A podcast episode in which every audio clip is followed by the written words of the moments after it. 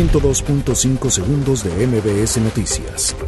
Porfirio Muñoz Ledo deja la mesa directiva de San Lázaro. Jorge Winkler considera arbitraria su remoción como fiscal de Veracruz.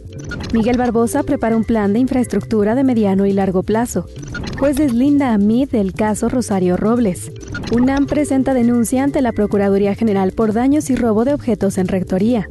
El gobierno de la Ciudad de México reitera a transportistas que no está en negociación aumento de tarifa. Podría quedar en libertad uno de los implicados en el secuestro de Norberto Ronquillo. Guardia Nacional llega a Alcaldía Tlalpan.